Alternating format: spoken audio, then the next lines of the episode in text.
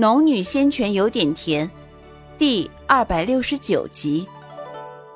他没有多想，先是用控物术把一块重约数百斤的巨石控制着，落到洞府前，遮蔽了洞口。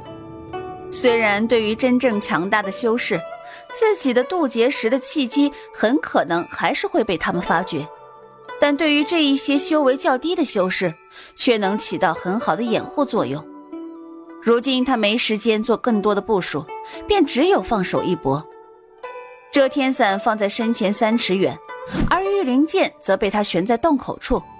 只要有人进来，便能以他灌注其中的一些灵气，发动致命攻击。做好这一切，他立马盘腿坐在石台之上，静静地感受着体内如脱缰野马般狂肆奔腾的灵气。那越来越狂的灵脉，仿若大河决堤，绕着灵脉急速流淌。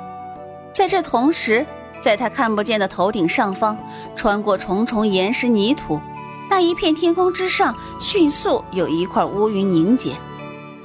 很多修士渡劫，便只有头顶一方阴云，若不是仇家盯着，便很难被其他人察觉。可是苏玲不知道，自己头顶的乌云出现后。并没有闪动电光，而是迅速扩大，缓缓遮蔽着一小片天空。烦恼的城镇中，宁静的小村镇中，有人抬头看到天气骤变，便叫嚷着：“唉，这该死的鬼天气，该收摊了！快快快，这天看来是要变了，赶紧把衣服收了回来！”街道上一时间忙碌开来。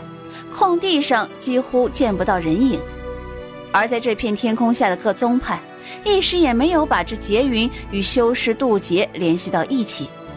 毕竟谁也没见过如今巨大的劫云。只因为真是要变天了，修士便垂了头，继续修行。苏玲并不知道外界的变化，她只感觉身体内五脏六腑都是承受不住那股往外冲的强大力量。她咬着牙，一张脸憋得发青。空中的云缓缓遮蔽了阳光，乌压压的一片，如同在天际染上了一层浓重的墨色，让人看起来心中发沉。却在这时，轰隆一声，电光在云层内闪烁，但闪烁之后依旧没有降下雨来。而在天道宗内，离此地足足几千里外。其内闭关的水妙一猛然间睁开如水双眸，极为漂亮的眼睛里露出一丝慎重。他似乎闻到了一丝不同寻常的味道。他缓缓地从闭关处走出来，抬头看天。以他的修为，看清千里之外的天空景象并非难事。当他看到满天漂浮的乌云时，他那极美的脸上露出一丝凝重，惊道。不对，这是劫云。乌云越积越厚，屋外游荡的人也都找好了避雨之处。可谁想，这天变得极快，雨水也久久不落下来。不少人缓缓走出避雨之处，有人仰头望天，啐道：“哎呀，这是啥鬼天气呀？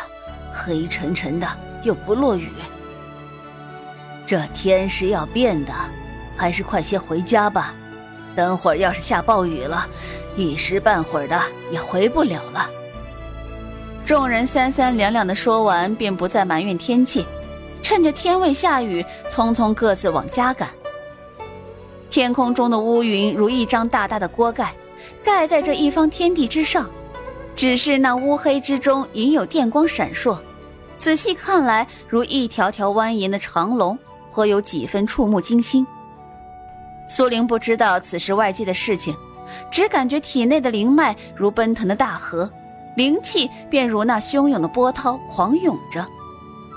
陡然的，轰隆一声巨响再次响彻天地，几乎把那积在一处的乌云扯裂。一声响过，接连又响起数声。走在路上往家回的行人，或是躲在屋中的人。都仿佛感觉到耳朵快被这雷声震破。雷声响起之后，电光闪现，渐渐从乌云中漫溢出来，整片天空都被电光照亮，噼啪的电光骤然汇集到一处，猛然从天际形成一条笔直的射线，直往苏玲所在的山中射来。那光线足足有水桶粗细，看起来十分让人胆寒。光线速度之快，以肉眼根本无法看清它的轨迹，很快便落到了山头。树木枯了，山石焦了，所过之处皆有摧枯拉朽的气势。苏玲能感觉到那电光离自己越来越近，她浑身都紧绷起来。在电光触及她身体的一刹那。他感觉到自己的身体已经完全变成了焦糊状态，身体各处发出砰砰细响，痛楚一点点汇集到心脏。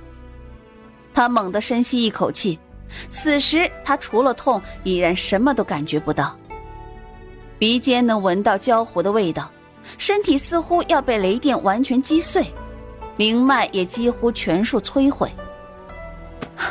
我这算是过了雷劫，还是只剩一个灵魂了？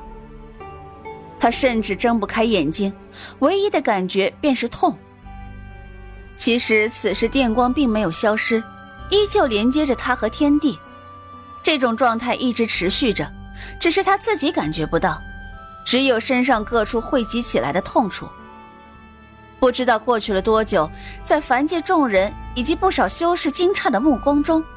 那水桶粗细的电光才缓缓消失，天空的乌黑久久后散去，仿佛从来不曾出现过。有高阶修士察觉到了不对劲儿，这样的劫云太过不凡，便纷纷往出现劫云的地方赶来。而此时，荒山的洞府里，焦黑的人影看起来似乎已经没有了生命波动，倒在地上。他体内的灵脉全数被震得碎裂，此时恐怕就是有人在此，也只会把他当作是渡劫不成、陨落的修士。可是苏玲的意识还没有消散，他甚至能看到洞中的焦黑没有生命气息的自己。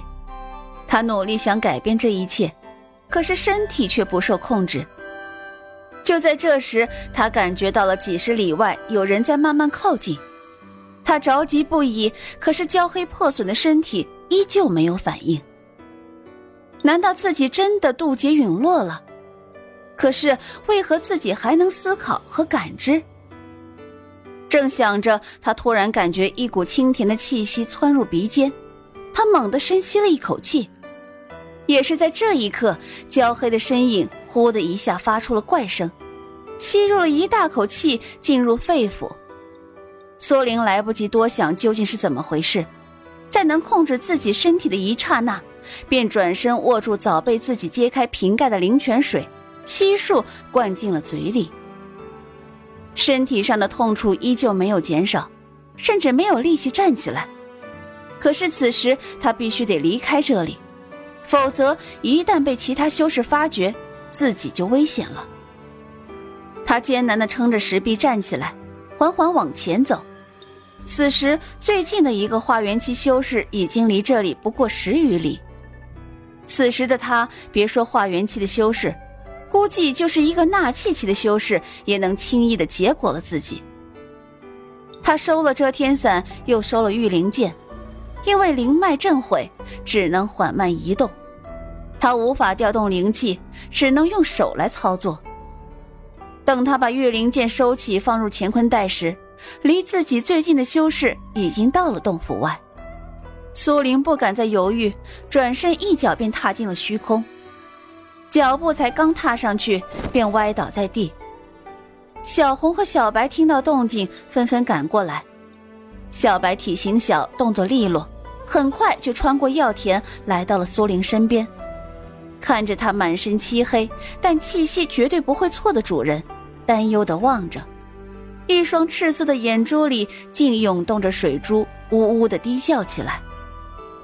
小红没忘苏玲的嘱咐，从药田绕了一圈赶来时，恰好看到小白趴在苏玲头侧，伤心的呜呜着。他庞大的身躯晃动的有些着急，似乎想快点走到苏玲身边，可惜身体太过笨重，竟然左脚绊到了右脚。砰的一声，摔倒在地。小白抬头看了他一眼，若是平日，定然欢蹦乱跳的呜呜奚落他。可是此时，他只是哀哀的呜了一声。苏玲撑着最后一丝力气进入了空间，便彻底昏迷了过去。不只是身体完全静寂，就连此前还清醒的神魂也似乎昏迷过去。安静的空间里，只有两兽偶尔发出鸣叫声。突然的，静止闪动间，穆延青的身影出现在空间里。两兽似乎也早闻惯了这空间里属于穆延青的气息，见到他出现，也只是抬头警惕的看了两眼，并没有做出其他什么举动。穆言清看到两兽趴在苏玲身边，悲伤的鸣叫着，微微摇头。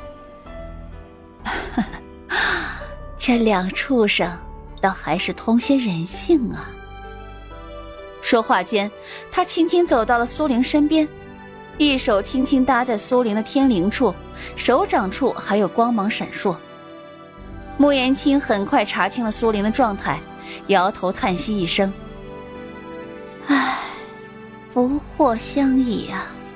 为师也没料到。”你会惹来如此巨大的劫云，幸而心脉还保留一线，能不能活过来？哼，一切还得看你自己了。说罢，他手掌间光芒更盛，一道道灵气缓缓灌注到苏玲体内。